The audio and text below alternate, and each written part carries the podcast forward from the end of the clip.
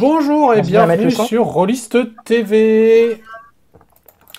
Alors, euh, bah, j'espère que tout le monde va bien. Bonjour Grimoire et Tentacule, bonjour Mister Zombie, bonjour Geoffroy, euh, bonjour Fred. Est-ce que vous nous entendez bien? Et nous sommes accompagnés, donc Mathieu et moi-même, accompagnés de Olivier Legrand. Bonjour Olivier. Bonjour à tous et à toutes, ravi d'être avec vous. Alors, on va faire un petit test son. Est-ce que vous nous entendez bien d'abord? J'ai l'impression, oui, que c'est euh, que c'est euh, c'est ok. Euh, on a une vidéo de 36 secondes à supprimer. Oui, tout à fait. Oui, tout à fait. On, va le faire. De toute façon, là, je copie le lien pour indiquer au. pour, toute info, c'est quand on a lancé le direct, OBS a décidé de planter. Voilà. Bonjour Caro, bonjour Thomas, euh, bonjour Sébastien. Et ben voilà, tout le monde arrive. Bonjour de Normandie, Florent. bah oui, entre Normands. là, c'est un, live normand, là, c'est sûr. Hein. Donc voilà, donc euh, bah, le petit café du matin et euh, en mode papotage avec Olivier. Euh, donc bah, Olivier qui est globalement, on va dire, auteur au sens large, puisque scénariste de BD, auteur de jeux de rôle. Olivier, tu nous entends? Oui. en fait, surtout intervenir en tant que concepteur de, jeux de rôle essentiellement amateurs et euh, artisanaux. Euh, est-ce que tu, tu qualifies justement plutôt d'amateur ou euh, plutôt d'indépendant Ni l'un ni l'autre. Moi, l'adjectif que j'ai choisi d'adopter, c'est artisanal. parce qu'en fait, bah, l'étiquette indie n'existait pas vraiment encore quand j'ai commencé à écrire et à diffuser mes premiers jeux. Euh, et puis euh, amateur, pourquoi pas, mais euh, bon. Après, l'avantage d'une abréviation comme JDRA, c'est que ça peut être jeu de rôle artisanal ou jeu de rôle amateur. D'accord. j'ai quand même écrit un jeu professionnel ah. publié commercialement. C'est le, jeu de rôle des 4 de, Baker Street. Effectivement. toute, ma, production est amateur et, gratuite et disponible sur le web. D'ailleurs, les 4 sont aussi disponibles gratuitement. Pardon? Les 4 de Baker Street, le jeu de rôle, est aussi disponible. Il est aussi disponible gratuitement en version PDF sur le site de l'éditeur euh, Glénat, mais euh, la version papier, en fait, est évidemment euh, trouvable dans le commerce, dans le je vous quitte juste 30 secondes, le temps de ramasser mes bouquins qui sont tombés. Pas de souci. D'accord, très bien, on fait là. Euh, pendant ce temps-là, on en profite du coup, euh, bien évidemment. Donc, euh, bah, si vous avez des questions pour pour Olivier, faut faut pas hésiter. Est-ce qu'on peut monter le son d'Olivier seulement? Alors, je peux monter le son d'Olivier, mais ça montera également le son de Mathieu. Bah, on va faire comme ça alors quand même. Parce effectivement, si on peut avoir le le son d'Olivier. Euh, voilà. Oui, le mieux c'est qu'Olivier que tu te mettes euh, bien en face, euh, bien en ah face du micro. Vous m'entendez? Voilà. Donc euh, du coup, j'ai remonté un petit peu le son, mais Mathieu, vous, risquez d'entendre Mathieu un peu fort. Hum. Alors, ah bah moi, vous m'entendez là pour le coup, j'entends plus rien. Ah oui, moi je t'entends. Oui. D'accord, très bien. bah, déjà une petite question globale, Olivier. Alors, bon, je précise hein, aux, aux, auditeurs qu'Olivier et moi on se connaît depuis on, est dans les trois décennies, on va dire ça comme ça. euh, ouais, ouais, ouais, ouais, ça rajeunit absolument personne. Pour la petite anecdote, on s'est quand même connu sur le Minitel, et là, on laisse, euh, on laisse. Euh... Je Deathblow. Voilà. Euh, Est-ce que tu peux parler, en fait, nous expliquer justement depuis combien de temps euh, tu joues, quel a été ton premier jeu, et puis toute cette évolution-là? Alors, en fait, je joue depuis 1980, donc ça va faire 40 ans. Euh, très vite, euh, j'ai découvert euh, les, jeux Chaosium en VO à l'époque. Je me souviens avoir notamment reçu la première édition de l'appel de Cthulhu, enfin Call of Cthulhu VO, à un Noël, après Stormbringer, etc. Alors évidemment, il y avait l'incontournable Donjons et Dragons. Bon, pour les moins de 20 ans et même les moins de 50, euh, c'était une autre époque. Hein. À cette époque-là, il y avait que quelques boutiques de jeux de rôle en France. Tout était en anglais c'était très confidentiel, mais euh, c'était aussi une période bah, euh, intéressante à, vivre. Alors, j'ai commencé vraiment sérieusement à mener quand je suis arrivé à la fac, parce qu'avant c'était difficile de trouver des joueurs réguliers, etc. Même si euh, j'ai, alors avant ça, pardon.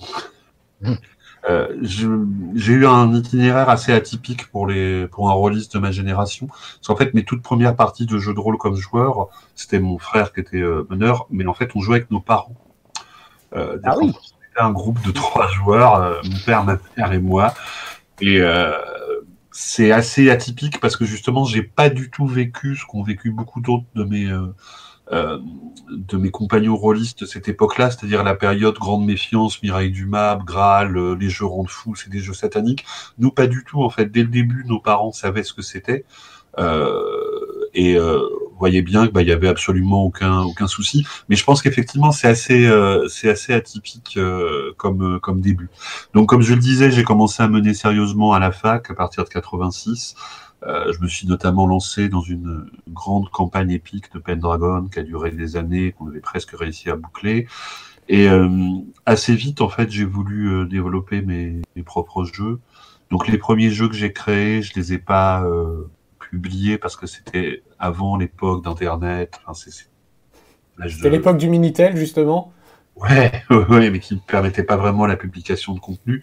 Le premier jeu de rôle que j'ai publié alors euh, à compte d'auteur euh, tiré à je crois c'était 200 exemplaires confidentiel photocopié agrafé ça s'appelait Polar. Ça date de 89-90 il est écrit à la machine à écrire hein. oui il est écrit à la machine à écrire ouais, il, y a il est trouvable sur le web maintenant euh, je l'ai balancé il y a quelques il y a quelques années. C'était un jeu de rôle inspiré bah, de Nestor Burma de Maigret tout ça de policiers des années 50 euh, sinon, bah, le premier vrai euh, jeu sur Internet auquel d'ailleurs Mathieu a d'ailleurs collaboré, c'était Uchronia 1890. Euh, si j'ai bonne mémoire, ça remonte à 2000. Et après, je crois que tu es même généreux. ouais, ouais, Après, je me suis lancé dans, dans Imperium, en fait, qui a été mon, mon jeu entre guillemets à succès alors qu'on est à sa cinquième, quatrième édition aujourd'hui. C'est Imperium, c'est un jeu qui a à peu près 20 ans, euh, qui est donc mon, mon adaptation de l'univers de Dune en, en, jeu de rôle. Alors, c'était parti en fait d'une déception parce que le, le, jeu de rôle officiel de cette époque-là, il y en aura un autre bientôt, on en parlera sans doute sur Dune, devait sortir et en fait l'éditeur, la Unicorn Games, a fait machine arrière et a décidé que le jeu ne sortirait qu'à une poignée d'exemplaires euh, dans des conventions, etc. Alors sans doute pour d'obscures questions de droit. Et euh, j'attendais tellement ce jeu qu'en fait été tellement énervé qu'il sorte pas parce que j'étais prêt à le commander. Euh, alors encore une fois, c'était il, y a, il y a 20 ans aux États-Unis avec les frais de port monstrueux, tout ça. J'étais prêt et en fait non. Et donc je me suis dit bon ben euh, la merde, je vais essayer de développer mon propre jeu pour moi. Et donc c'est comme ça que l'aventure Imperium a lancé.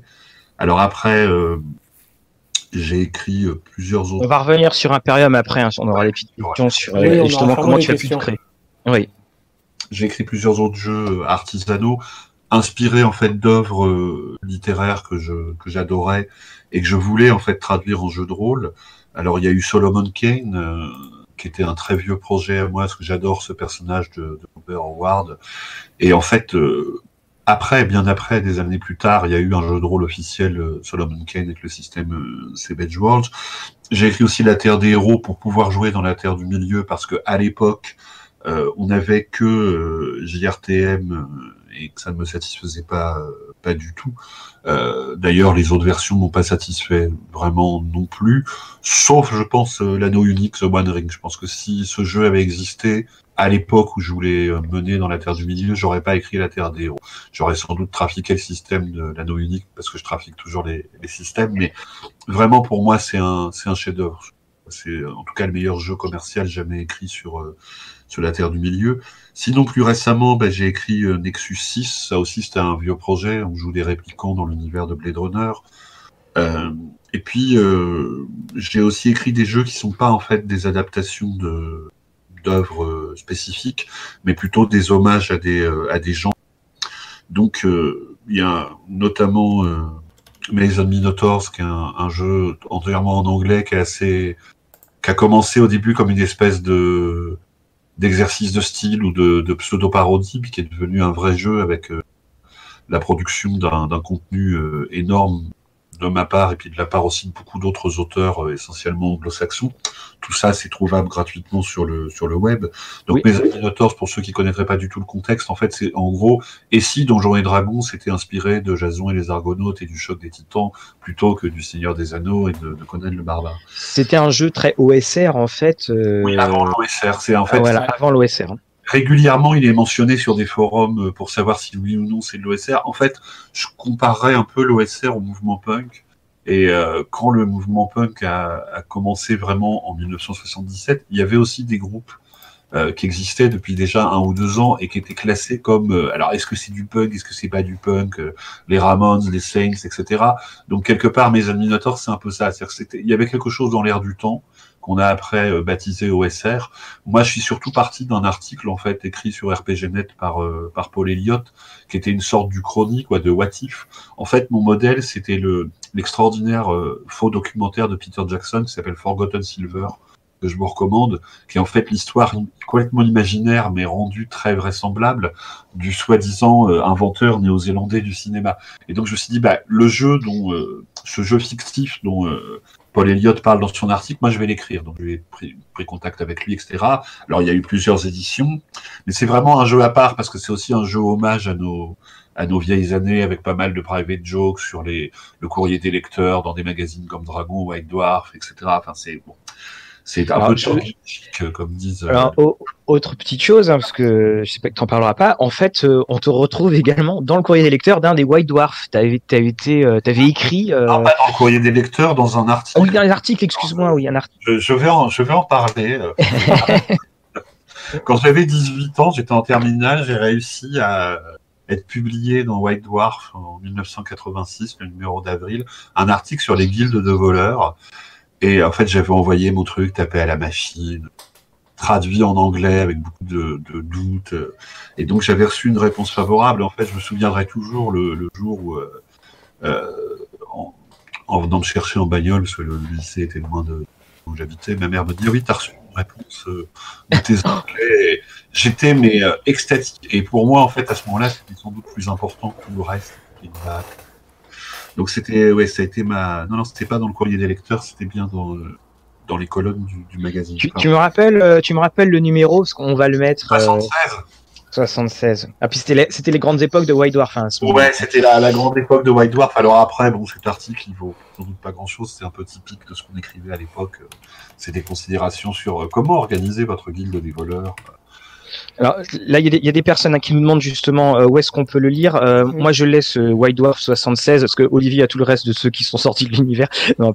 Euh, plus précisément, je l'ai, je le mettrai en, je le mettrai en photo sur sur notre Twitter. Ouais. C'est vraiment anecdotique. Alors, à l'origine, c'était un article générique pour toutes les trucs de fantasy. Et quand ils l'ont édité, ils ont fait quelques toutes petites corrections et c'est devenu un article pour AD&D.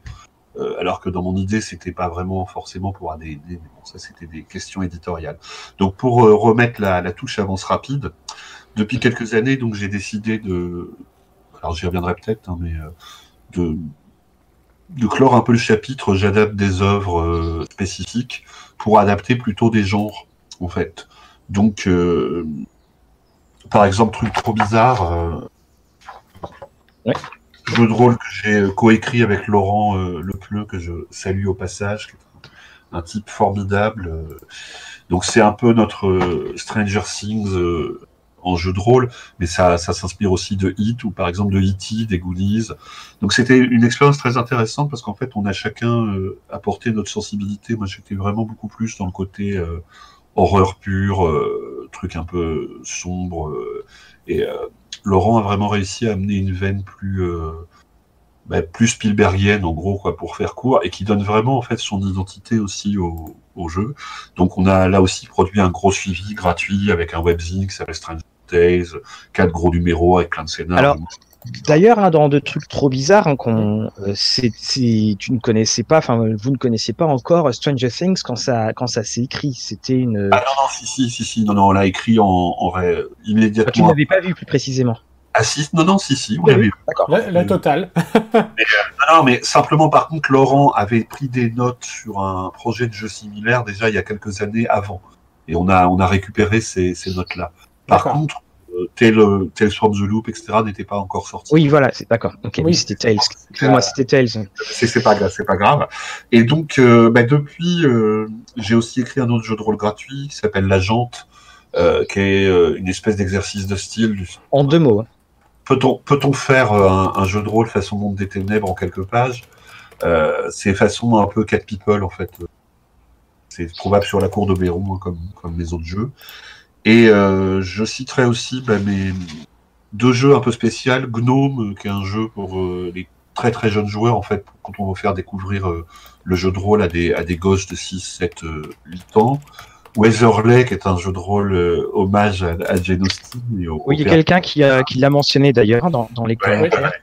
Et euh, donc, bah, mon dernier jeu en date, c'est euh, Pass of the Healer, un jeu en anglais, qui est disponible sur DriveThru. Alors, c'est mon seul jeu de rôle que j'ai écrit qui ne soit pas gratuit, puisqu'en fait, il est à, je sais plus si c'est 2 ou 3 dollars, et tous les, toutes les recettes, en fait, sont reversées à Médecins sans frontières. Euh, parce que je trouvais euh, que c'était la moindre des choses si je fais un jeu de rôle sur des tout le monde joue des guérisseurs que bah, ça soit aussi un peu pour la bonne cause donc euh, par les temps qui courent ce serait pas une mauvaise idée de peut-être de, de l'acheter on a un jeu complet hein, pour, pour une somme assez assez abordable je pense alors une VF était prévue mais j'ai perdu contact avec la personne qui devait m'aider parce que je j'admets que j'ai pas le temps de retraduire en français ce que j'ai écrit à la base en anglais euh, alors peut-être qu'avec le confinement, je vais avoir le temps de m'y remettre. D'un autre côté, vu le thème du jeu, où on parle beaucoup d'épidémies, de trucs comme ça, c'est pas trop ce. Oui. en ce moment, hein, je suis plutôt dans l'escapisme, euh, on va dire ça comme ça. Alors on, on, va donc on va dire déjà un bonjour à, tout, le monde qui vient. On, a, des petites questions. Euh, Guillaume, si tu veux bien faire le relais sur euh, certaines questions. oui, alors tout d'abord on a on a eu une toute première question donc de Thomas qui demandait est-ce que tu as conscience de la popularité de tes jeux? Et alors, je vais compléter avec Fabien qui dit pourquoi cette volonté de, de faire du gratuit alors que sûrement des éditeurs seraient très intéressés. Alors, pour la popularité des jeux, je dirais oui et non. Moi, j'écris mes trucs dans mon coin. Quand j'ai des retours, ce qui est assez fréquent, surtout en fait sur euh, sur Imperium, hein, essentiellement, je suis euh, je suis toujours très content. Euh, après, je sais pas si mes jeux sont si entre guillemets connus que ça. Ça reste une petite sphère. La gratuité, la facilité d'accès permet en fait une une large diffusion. Mais je suis ravi. Évidemment, j'écris ça pour que ça parle aussi à d'autres passionnés. C'est du fan work pour d'autres fans. C'est euh, je dirais, mon atelier de, de pour, euh, pour d'autres rôlistes. Alors, concernant la gratuité, euh, en fait, il y a deux, deux réponses un petit peu complémentaires. D'abord, c'est très honnêtement une philosophie personnelle. Je trouve que ben, Internet, c'est fantastique pour donner des contenus gratuits. Et alors là, je ne sais pas si je vais pas faire grincer quelques dents, mais tant pis, j'assume. Je pense que beaucoup de jeux de rôle sont trop chers notamment en France, le rôliste français s'est habitué à casquer des sommes qui peuvent être, enfin que moi je trouve monstrueuses, hein, du genre euh, plus de 100 euros pour avoir le, les règles de base complètes si on veut jouer correctement à la plupart des. Et moi ça me dérange. Moi si je, date, je date d'une époque où on était beaucoup plus dans le do it yourself, où on achetait un bouquin de règles euh, à un prix euh, parfois élevé, mais et tu jouais des années avec ça. Et en fait, je pense que bah, depuis, en gros, le, les 90-2000, les jeux de rôle sont devenus des produits tellement sophistiqués en termes de maquettes, d'illustration, de production, etc., que on s'est habitué à acheter un objet. Mais pour moi, une règle de un livre de règle de jeu de rôle, c'est pas un objet, c'est un livre de règles qui a vocation à être utilisé en jeu. Donc j'admets hein, que en tant que même meneur de jeu, en tant qu'utilisateur, je préfère euh, bah, mes vieux suppléments avec des illustrations en noir et blanc, tout est clairement présenté, à, euh, à la débauche graphique. Alors ça peut être très beau, hein, je ne dis pas le contraire, qui est, euh, devenu un petit peu la, norme. Donc ça, c'est ma première réponse. Une deuxième réponse quand même très importante. Je rappelle que dans le cas de mes jeux adaptés d'œuvres littéraires, c'est du fan work. Donc, euh, pour des raisons de droit évidentes, je n'aurais aucun droit de les vendre. Euh, si c'était le cas, euh, ce serait euh, complètement à l'encontre de tout ce qui est copyright, etc. Et de toute façon, l'idée ne m'a jamais effleuré. Imperium, c'est un jeu gratuit. précisément parce que ça s'inspire du cycle de, Dune. Et pour moi, c'est un peu comme par exemple un, un wiki sur l'univers de Dune. Il y a des myriades de sites qui proposent des contenus dérivés sur des séries télé, sur des films, sur des bouquins, euh, dans une, liberté totale parce que c'est couvert par le, le fan work. Pour moi, mes jeux, c'est la même chose. Euh, donc euh, cette gratuité, elle est à la fois, je dirais, euh, obligatoire pour des raisons juridiques, mais elle obéit aussi à ma, à ma philosophie personnelle. La seule exception, donc je le disais, c'est pas of the Healer, mais je touche rien dessus puisque tout est reversé à, à Médecins sans, sans frontières. Alors après, ça veut pas dire que un jour je publierai pas un jeu payant, euh, j'en sais rien. S'il y a un éditeur qui est intéressé par euh, ma production, pourquoi pas. Mais euh, tu vois, par exemple, pour les 4 de Baker Street, mmh. je tenais absolument à ce que le PDF soit disponible gratuitement. C'est une demande de ma part à laquelle l'éditeur a, a, eu la, la grande gentillesse d'accéder parce que c'est assez, assez rare en fait. Donc ça, je, je tenais à le, à le préciser. Alors justement, pour compléter un petit peu, là, on a une question de jeu de rôle pour les nuls. Euh, Olivier, t'as jamais pensé du coup à Effectivement, tu as évoqué le problème de licence euh, qui peut poser problème, notamment pour euh, Empyrean avec Dune, pour Terre des Héros avec Seigneur des Anneaux. et du coup, jamais essayé de négocier une licence pour réellement utiliser le jeu? Alors déjà, ça, ça pose pas problème, puisque c'est du contenu, euh, je dirais, amateur euh, en hommage, exactement comme, euh, je sais pas, un type qui ferait un site où il y aurait 150 pages sur la Terre du Milieu ou sur Dune, sans règles de jeu, ce serait pareil, quoi. Donc pour moi, c'est vraiment dans ce cadre-là. mais négocier une licence, mais c'est même pas la peine d'y penser déjà à cause du, du, du des sommes en jeu, et puis surtout parce que je ne suis pas éditeur. J'ai aucune compétence commerciale, aucune compétence organisationnelle. Moi, je suis juste un, meneur de jeu et un, concepteur de système. Je suis capable d'écrire un jeu. Je suis capable maintenant de le mettre en page, je dirais, à peu près correctement. Ça reste quand même, on va dire, euh, simple et old school, mais euh, bon, moi, c'est ce que je peux faire. Hein, je peux faire quand mais je n'aurai jamais le temps euh, ni la disponibilité mentale ni les compétences de me lancer dans une quelconque démarche éditoriale commerciale. Beaucoup, par exemple, d'Américains euh, m'ont écrit sur mes Minotaurs ne comprenant pas pourquoi le jeu n'était pas disponible en print on demand, etc. Et en fait, les, les normes exigées sont tellement euh, complexes que même en utilisant des illustrations clip art, libres de droit, etc., t'es pas complètement sûr que euh, ça va passer oui. de certaines chaînes américaines, tout ça. Donc moi, j'ai pas le temps. Je, je balance des PDF, les gens les impriment s'ils veulent. Sur des trucs comme Lulu, tu peux te faire tes trucs comme tu veux. Donc je vois, voilà. Moi, j'ai juste pas le temps, si tu veux, de de, de me pencher là-dessus. Si je prenais le temps de mettre en place ce que j'appellerais une structure éditoriale, ben, j'aurais beaucoup moins de temps pour euh, écrire mes jeux.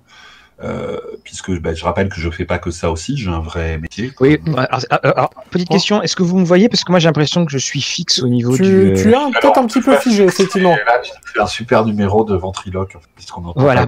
Euh, donc euh, c'est pour. Euh, parce on, on a justement la question. Mais besoin de réactualiser ton Discord, Mathieu. Hein. Ok. Alors je, bah, je vais le faire. Je pose la question, puis je, parce que je connais un peu la réponse. Mais comment fais-tu pour payer ton loyer à part les hold-up? Voilà. Euh, ben, je suis professeur euh, de l'éducation je suis prof de français en lycée. Euh, alors à temps partiel, je suis aussi scénariste de bande dessinée.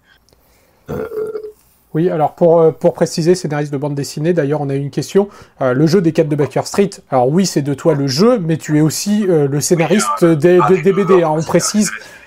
Donc là je me suis auto-adapté, c'est un peu le, le, le, la manière de, de boucler la, la boucle. Et euh, donc, euh, on a aussi une question de toujours Fabien Fernandez. Est-ce que tu as déjà songé à faire un, petit peu des astuces de création d'adaptation en jeu de rôle? J'avais fait une conférence. Euh, désolé, ça fait un peu prétentieux. J'avais fait une conférence à une convention il y a quelques années, et en fait, on peut l'écouter. On peut, écouter la version audio que j'ai dû refaire après sur YouTube. Euh, j'ai plus l'URL exact en tête, ça doit s'appeler Adapter des univers de jeux de et rôle. Puis, euh, je pense, et Guillaume sera, sera de mon avis, que ça serait une très, très, un très très bon sujet de discussion vidéo sur Rollit TV. Oui, ouais, voire même de conseil OMJ. Hein. Voilà, de conseil OMJ. à, propos de cette conférence, euh, c'est pas sur euh, comment mener un jeu de rôle dans un univers, c'est comment créer votre système de jeu pour adapter un univers. Et euh, bon, je pense que ça peut intéresser. Par contre, j'y parle d'une voix assez monocorde parce que j'avais pas trop l'habitude de, de, faire ça, donc faut sans doute écouter ça en plusieurs fois. Mais si, vous voulez, je peux résumer très brièvement comment je comment je procède. Euh, le... Vas-y, il hein, n'y a pas de. Quand j'adapte une œuvre, ben, en fait, je commence par tout me relire, euh, en prenant des notes, euh, en repérant plein de passages clés. Euh, par exemple, pour, on va prendre Solomon Kane, ben, j'ai repéré toutes les scènes de combat. Alors, qu'est-ce qui se passe pendant ces scènes-là? Donc, qu'est-ce qui doit être possible en jeu? Qu'est-ce que ça fait quand le héros est blessé, par exemple?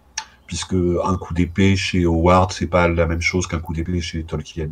Non en fait, il faut rentrer dans ce que j'appelle la logique de l'œuvre, et qui va créer une logique holistique. Alors, c'est évidemment quelque chose dont je pourrais parler pendant des heures, mais en gros, pour faire euh, à, mon avis, hein, après on peut ne pas être d'accord, pendant des années, les rôlistes ont vécu dans l'idée que le jeu de rôle, au niveau de son système, devait émuler la réalité, avec l'obsession du réalisme, du détail, etc. Et ça, pour moi, en fait, c'est une erreur de base, c'est une erreur de départ. Le but d'un jeu de rôle n'est pas de simuler la réalité, il est de simuler une fiction.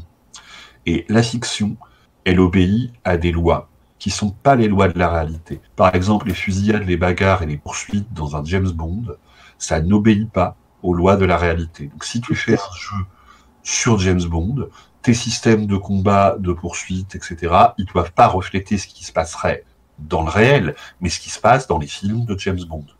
Donc en fait, il faut comprendre cette notion de réalité fictionnelle et essayer de la traduire après en termes de jeu. Alors c'est pour ça qu'à mon avis, les systèmes génériques sont une impasse, parce que les systèmes génériques comme GURPS euh, ou même Savage Worlds, quelle que soit leur qualité intrinsèque, hein, je dis pas que c'est mauvais, mais suppose qu'en fait tout marche pareil.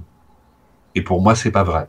C'est-à-dire que pour moi, par exemple, la réalité de Conan le Barbare, c'est pas du tout la même que la réalité du Seigneur des Anneaux. Donc dire je peux simuler les deux avec le même système, c'est pour moi faire une erreur d'interprétation ou vouloir absolument faire rentrer des trucs de formes différentes dans un moule qui aurait, euh, aurait une seule forme.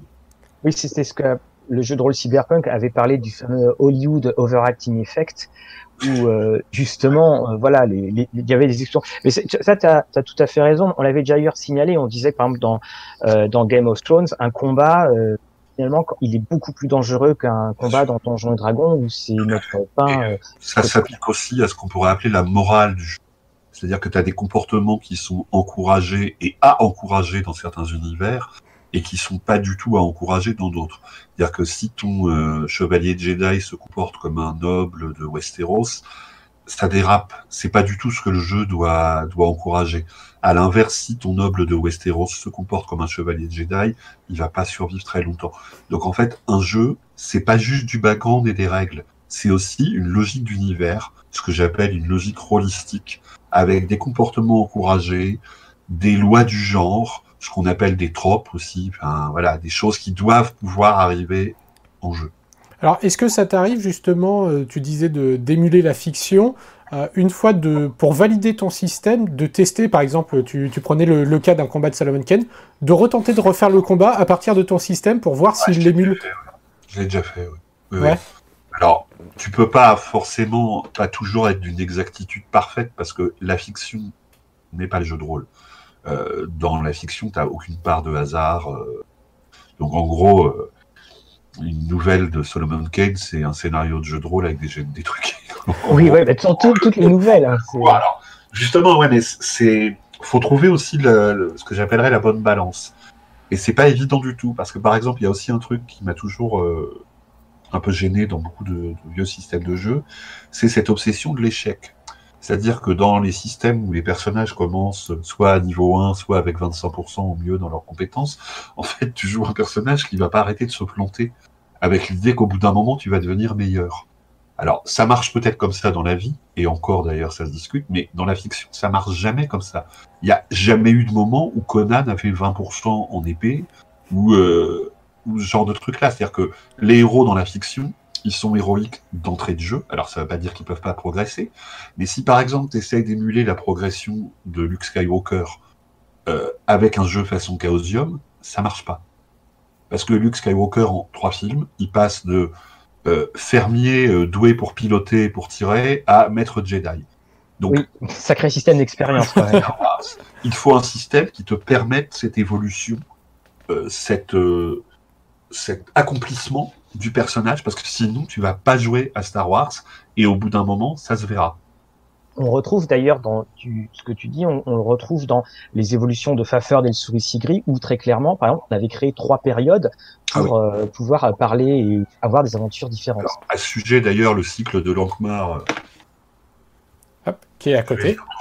De relire en, VO. Alors, montre-la bien, c'est là, montre, montre-la bien. Ça, c'était l'édition de White Wolf, illustrée par Mike Mignola couverture de Mignola, illustration intérieure. Bon, euh, j'ai aussi les éditions Opta, euh, Temps Futur, etc. C'est un, pour moi, c'est un chef-d'œuvre intemporel. Fritz Leiber a inventé et déconstruit la fantasy et la sports and sorcery à l'époque où ça existait à peine.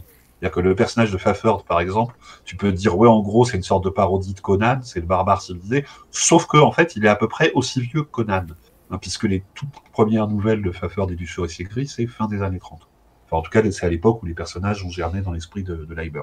Et donc, il y aurait beaucoup à dire sur l'influence énorme de ce cycle sur la culture rôliste. Énorme, parce que par exemple, ce qu'on sait peu, c'est que Fritz Leiber et son, son comparse. Euh, Otto Minier. Otto Fischer, je crois. Fischer, voyez, Fischer. Fischer. Euh, qui en fait étaient un petit peu les modèles respectivement de Pfafford et de, du souricier. Oui, modèle physique, hein, on précise. Oui, et aussi un petit peu psychologique. On crée un, un jeu euh, qu'ils appelaient Lankmar, et qui était une espèce de jeu de stratégie bizarre auquel ils jouaient alors dans les années, euh, sauf erreur de ma part, 60, hein, et qui en fait pourrait bien être une espèce de proto-jeu de rôle. Alors, c'était, ça marchait pas comme une table de jeu de rôle, c'était compétitif apparemment, mais les règles étaient euh, constamment ajustées, c'était une sorte de, de great game en jeu qui leur était propre. Et, je trouve ça passionnant en fait, parce qu'aussi euh, le souricier Pfeffer, par exemple, il montre euh, des cas euh, remarquables de progression de héros.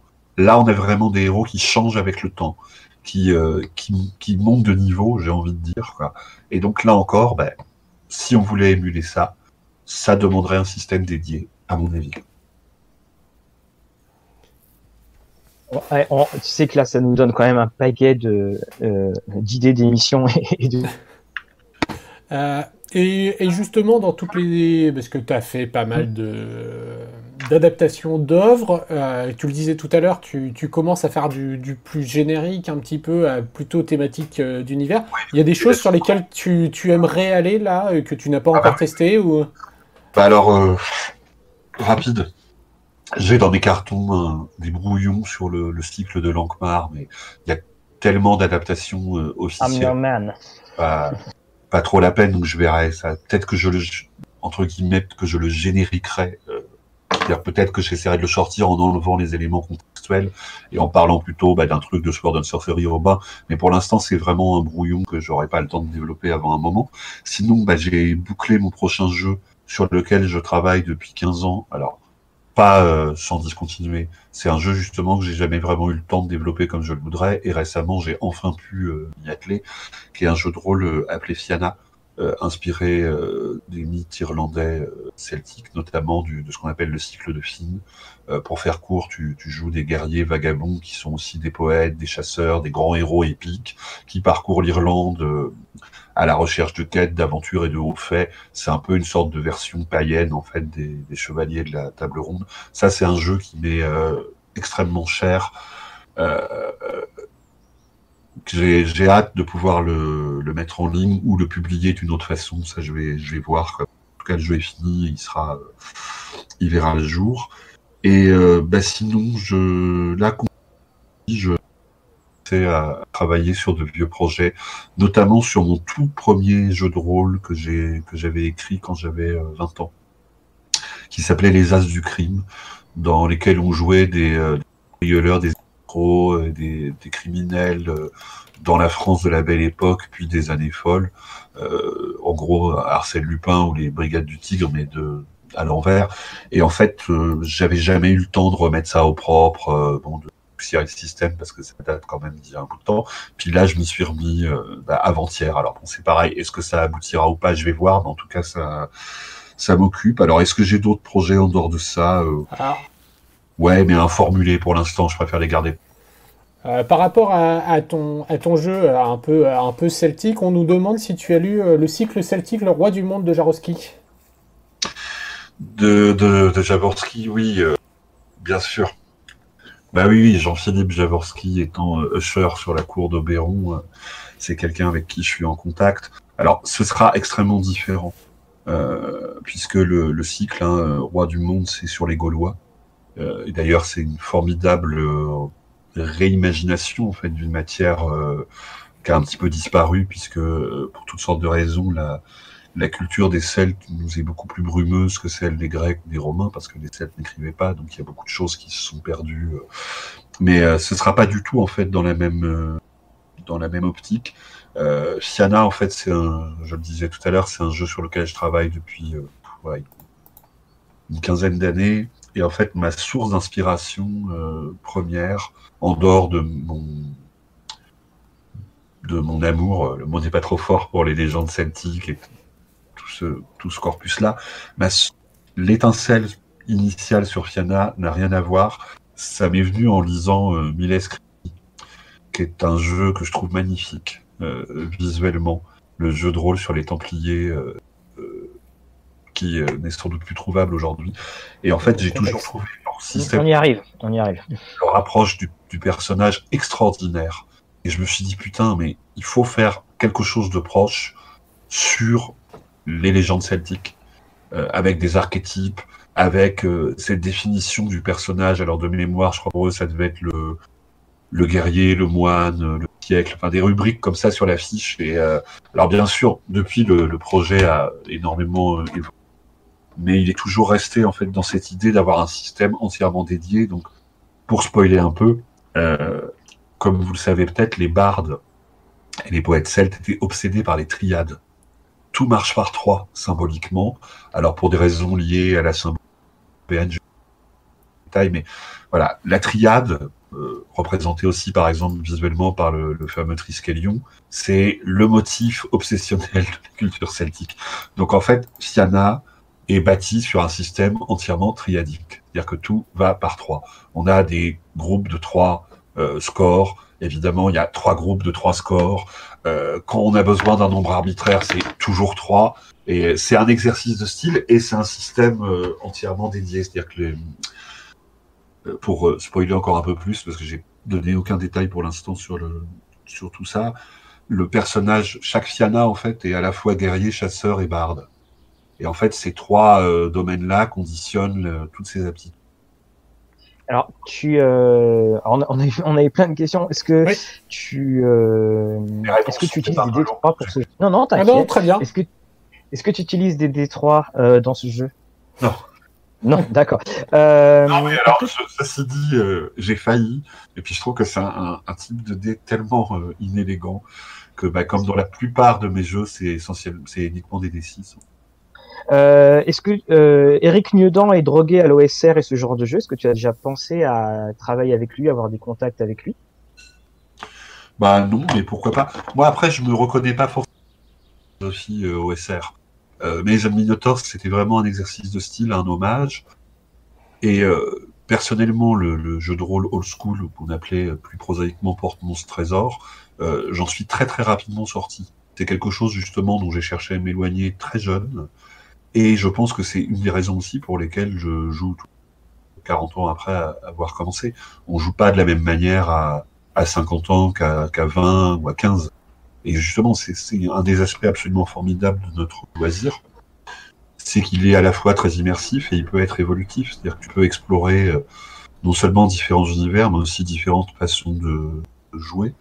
Euh, par exemple, depuis, euh, depuis un petit bout de temps maintenant, euh, comme ça devient difficile à nos âges d'organiser des campagnes avec de joueurs, etc. essentiellement, je pratique le jeu en face à face avec seul joueur, enfin une joueuse qui se trouve être ma moitié euh, Sylvie.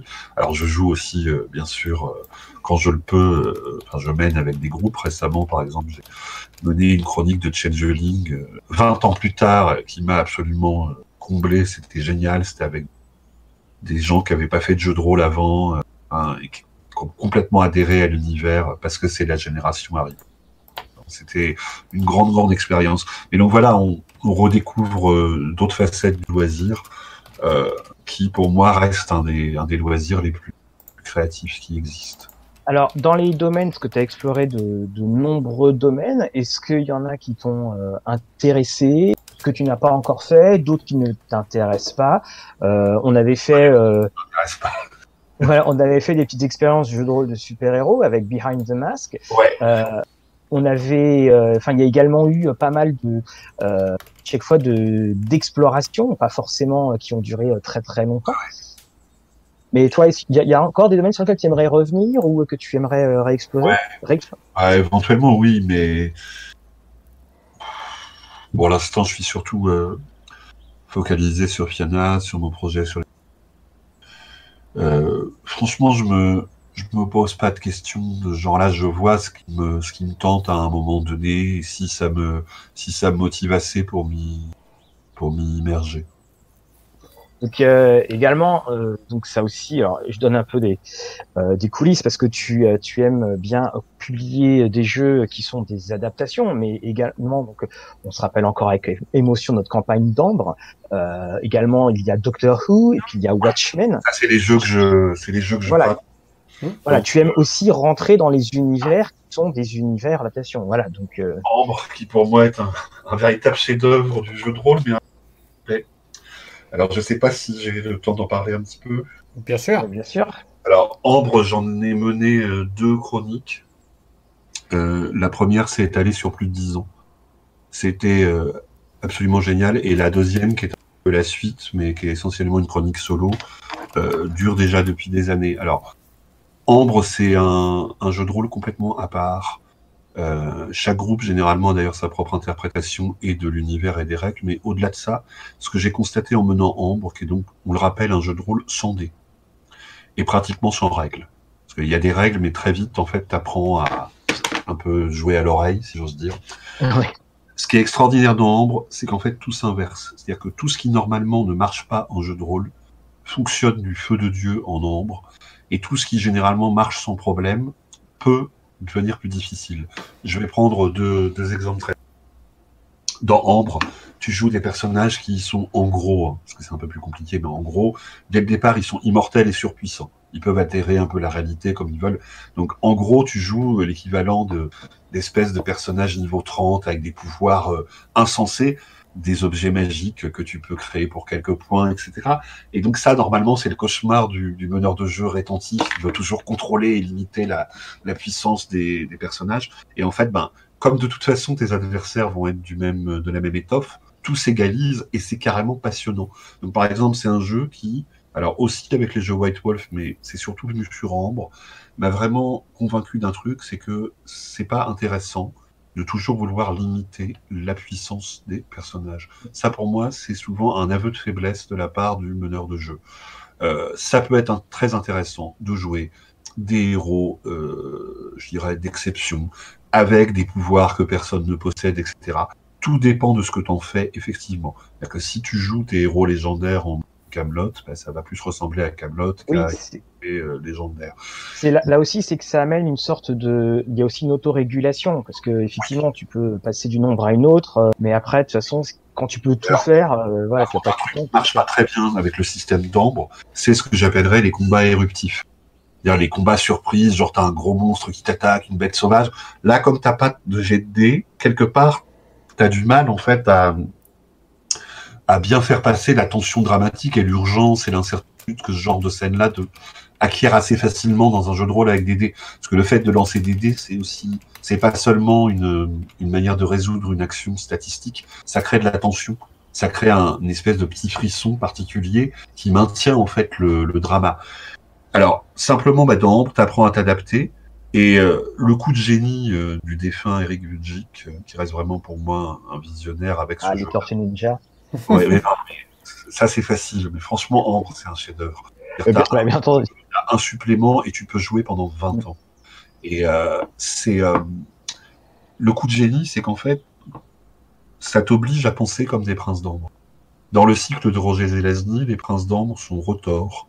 Ils n'arrêtent pas de tricher, de piéger, de préparer leur coup à l'avance. C'est des maîtres de l'intrigue et du subterfuge. Et en fait, comme le système n'a pas de dés, n'a pas de hasard, tu ne peux jamais miser sur la chance. Donc si tu veux mettre toutes les chances de ton côté, tu dois te transformer en Machiavel, en intrigant, euh, en prince d'ambre retors. Et là, pour moi, bah, c'est émulation totale. C'est-à-dire que cette approche sans dés, pour moi, elle marcherait pas du tout pour plein d'autres univers, mais là, elle est juste parfaite. Oui, de toute façon, ça fait des. L'avantage aussi, c'est qu'on a euh, toutes sortes d'histoires. C'est-à-dire qu'on peut faire aussi bien de l'épique que de, que de bah, l'intime. C'est ça qui est bien, c'est qu'on a. Un univers que tu peux t'approprier très facilement. Et par exemple, nous, on a voilà un univers sur Ambre qu'on développe depuis euh, très très très très longtemps maintenant. Hein. Je pense que c'est Ouais, ça doit presque remonter à. Anyway. On va pas compter. Et en fait, des... ce que nous on perçoit maintenant comme des piliers de background de cet univers, c'est des trucs qu'on a entièrement inventés et développés en jeu. Euh, et c'est un des seuls jeux qui permet de faire ça. C'est l'opposé complet des jeux du monde des ténèbres, alors qui sont à leur manière excellents. J'ai été meneur sur Vampire et j'ai coécrit aussi la partie euh, Vampire du supplément euh, France euh, semi-officiel de, Ludis sur le monde des ténèbres. Donc j'ai adoré mener à Werewolf, j'ai adoré mener à mais quand tu joues à ces jeux-là, je dirais dans l'optique euh, officielle, c'est des jeux qui sont très restrictifs. C'est-à-dire que quelque part, c'est des jeux qui n'arrêtent pas de poser des limites à ce que ton personnage peut faire. Et Ambre, c'est le contraire. Tu es illimité, mais justement, tu as intérêt à assurer, justement, comme tu es illimité et que tu vas aussi être confronté à des gens qui ont cette, euh, qui fonctionnent sur ce même plan-là. Et ce qui est assez intéressant d'ailleurs, et ça, ça va nous remettre sur un, un, autre jeu euh, euh, que tu pratiques également, c'est le jeu de rôle Doctor Who, ah qui, qui, est basé sur cette même, euh, ce même postulat de finalement il n'y a aucune limite. Ah. Et donc là, il, doit être pas très très loin. Hein. Il doit pas être très très loin. voilà. ouais, donc ça c'est la dernière édition, ils en ont sorti plusieurs. J'ai la, j'ai la plus ancienne, euh, euh, qui est celle que j'utilise normalement. Enfin, le, contenu est le même, mais voilà, je suis un collectionneur sur. De, euh, ouais, alors c'est, c'est pareil, c'est un vrai challenge pour un meneur de jeu. C'est-à-dire que tout, tout jeu de voyage temporel, c'est un challenge pour le meneur de jeu et tu dois apprendre à improviser, à penser sur tes pieds, entre guillemets. C'est un, un anglicisme. Et c'est génial parce que tu peux, tu peux tout faire, quoi. Là, euh, bah, par exemple, tiens, bah, le, dernier scénario de Doctor Who que j'ai mené donc, pour euh, ma compagne, dans le cadre d'une chronique qui dure depuis dix ans maintenant, l'Odyssée de Lady Penelope. Dans cinq scénars, on en sera au 200e. Ah oui. Euh, ouais, ouais, ouais. 14 saisons. Enfin, on est dans la saison 14 parce que je, je ça comme une série télé. Alors, j'ai un blog en anglais là-dessus où j'offre des résumés d'épisodes, mais bon, c'est pas c'est pas mon propos. Donc en fait, le dernier épisode, euh, elle, comme elle incarne une, une dame du temps, une voyageuse temporelle. C'était à Paris en 1928, avec une intrigue tournant autour euh, du grand guignol et de l'actrice de théâtre Paula Maxa, euh, qui était, Dixit, la femme la plus assassinée du monde.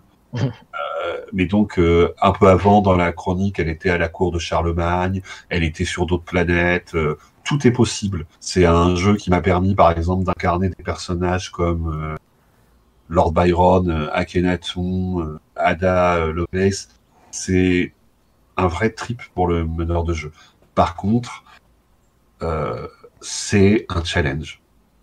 Parce que justement, les personnages peuvent aller n'importe où, etc.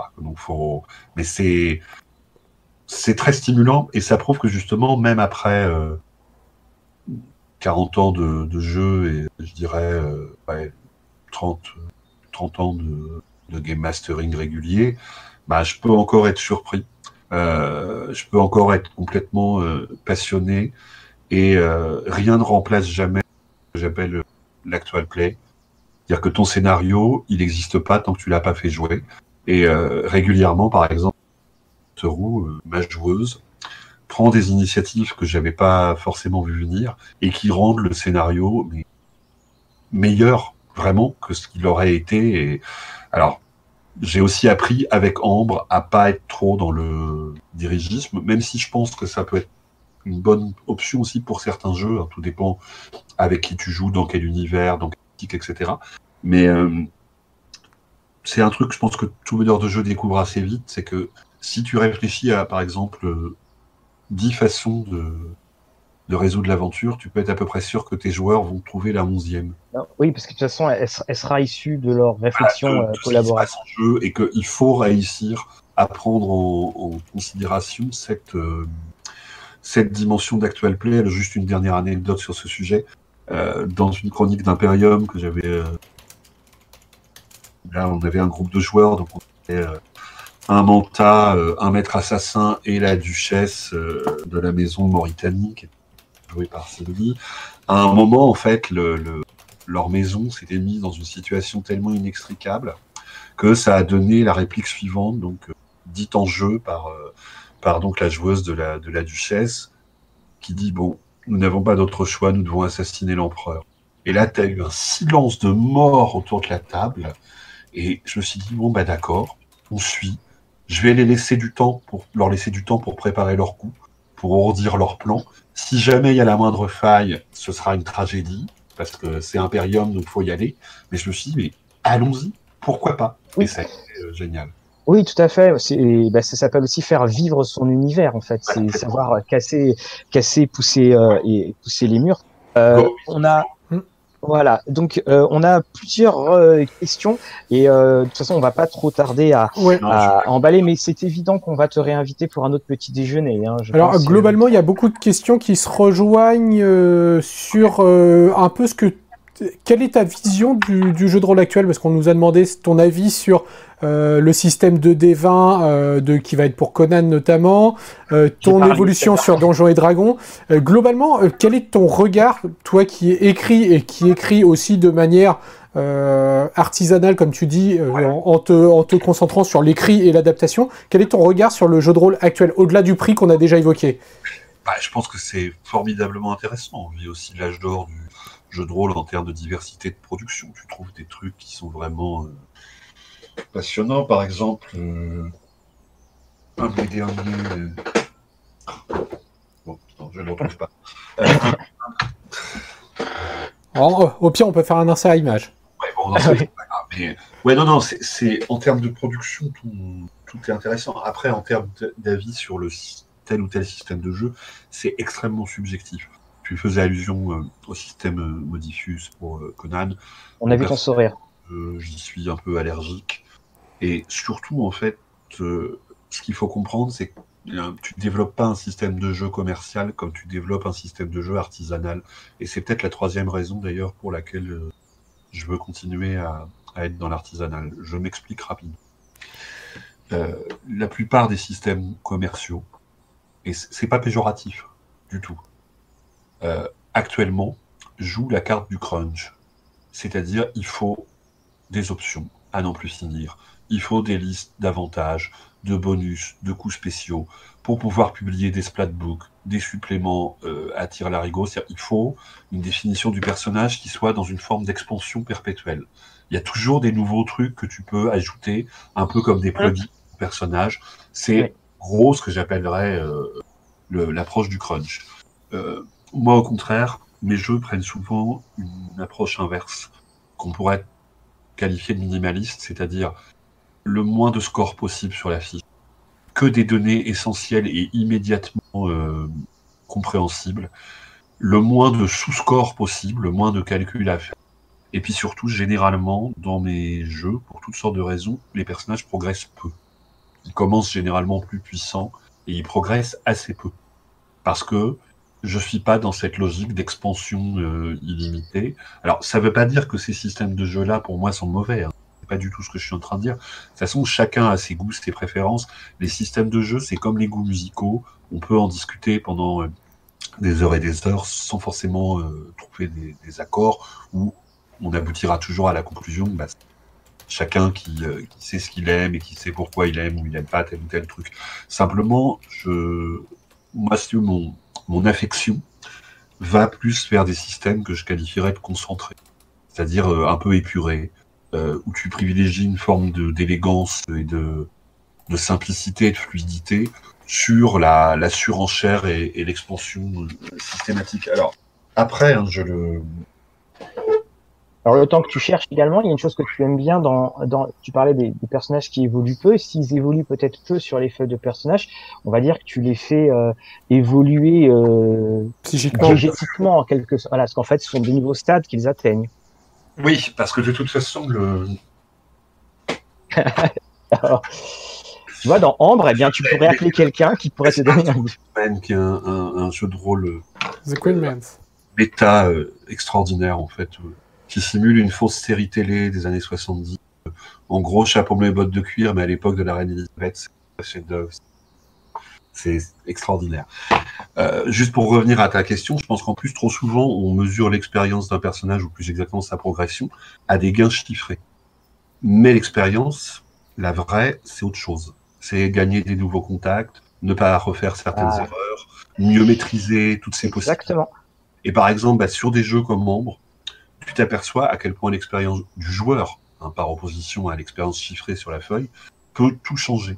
Et donc, encore une fois, ça dépend de ce que tu simules et de comment tu veux le simuler. Euh, je prends un exemple extrême. Dans Nexus 6, tu joues des réplicants qui vont juste vivre quelques années et qui sont programmés à la base pour être hyper performants. Donc tu ne progresses pas parce que ton personnage est déjà au top et que de toute façon, tu as euh, un nombre très très limité d'années euh, d'années à vivre. Dans Imperium, tu progresses très peu parce que comme tu joues déjà des maîtres assassins, des mantas ou des adeptes du Bene Gesserit, ton personnage est déjà ultra efficace, ultra performant. Dame Jessica, par exemple, dans Dune, elle commence pas comme, je sais pas, concubine de niveau 1 et puis euh, sur Araki, ça gagnerait plein de points. Non, ça marche pas du tout comme ça. Elle est un personnage d'exception à la base qui va se trouver confronté à des situations encore plus euh, périlleuses que celles qu'elle a l'habitude de, de gérer. Alors, on va, euh, on va clôturer, euh, Guillaume. Oui, parce qu'on est sur une petite heure, donc là, euh, on va faire une dernière salve de questions. Et puis, voilà, on va faire une petite dernière salve. On précise qu'on retrouvera Olivier Legrand dans la discussion du journal, donc en fin du mois, puisque là, on va tourner juste après une petite discussion entre nous sur le, le JDR, justement, en mode, alors 1-1, parce qu'on a dit solo, mais c'est le 1-1 plutôt, euh, comme tu l'as évoqué un petit peu tout à l'heure. solo, je, je, sais que ça prête à confusion. Euh. Donc, de toute façon, c'est parce que quand tu dis le maître de jeu one-on-one, c'est-à-dire 1 euh, sur 1, tu as l'impression d'avoir des, des écrans combinaison.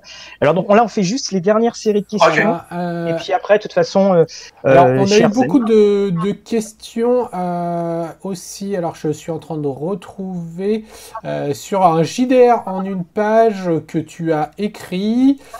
Alors je suis en train de rechercher le nom exactement. Oui, je l'ai vu, je l'ai vu passer. Alors j'ai vu la euh, donc, euh, alors, genre, plusieurs petites questions et puis euh, précisions pendant que Guillaume recherche. Donc, non, le jeu de rôle Doctor Who, les chances qu'il y ait une version en français sont très très faibles parce que c'est la parce que c'est des licences qui coûtent très cher et déjà Cubicle 7 a déjà suffisamment de euh, voilà, suffisamment de problèmes à le faire, donc non.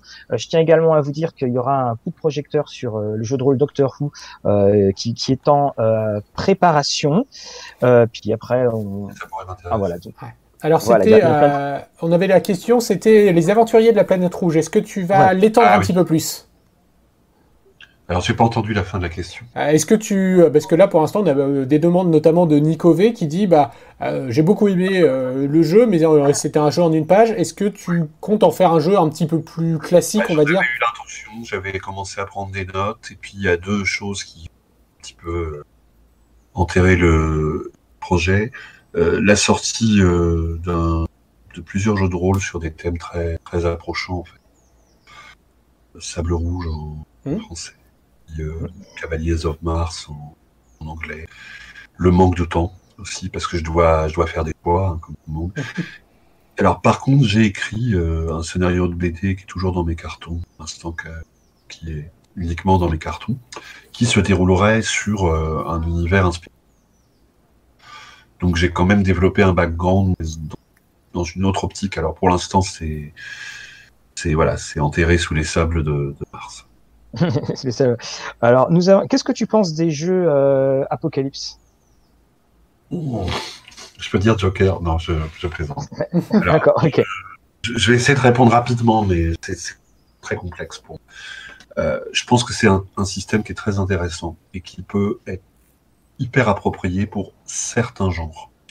Je pense par exemple que c'est le système rêvé pour les trucs genre Police Procedurals, euh, et que si j'avais à réécrire Imperium aujourd'hui, je loucherais probablement du côté de ce genre d'approche-là. Cela dit, alors tant pis, hein, je, je, vais jouer. Non, c'est pas un jeu sacré, hein, Apocalypse. Hein. ce qui m'énerve, c'est ce que j'appellerais les sectateurs euh, de l'Apocalypse. Euh, on a eu les mêmes avec Sorcerer de Ron Edwards il y a années. Il y a les gens qui partent du principe que un jeu ne vaut rien s'il n'est pas powered by the apocalypse et que c'est la seule façon valable de jouer et que si t'appliques pas ça, t'es en gros soit un vieux con, soit quelqu'un qui a rien compris. Et ça, je trouve ça mais insupportable, insupportable. Et je pense réellement qu'en plus c'est du cas par cas. Moi, j'en ai lu un paquet hein, de jeux powered by the apocalypse. Dans certains cas, je me suis dit ah putain c'est bien vu, c'est ingénieux. Par exemple, le jeu de rôle du super-héros Masque. Ouais qui pour euh, moi un des meilleurs exemples hein, d'adaptation avec City of Mist. m'a beaucoup fait penser à l'excellente BD euh, Invincible de Kirkman. Mm. Euh, je me suis dit, bah ouais, là ça fonctionne, c'est super bien vu, c'est pertinent, c'est ingénieux. c'est je pense, comme je le disais, que pour beaucoup de jeux type enquête ou des jeux d'intrigue politique, la notion de move peut être vraiment intéressante. Après, je pense que pour d'autres jeux, bah, ça change rien. Et pour d'autres jeux, c'est juste euh, pas une clap. Hein.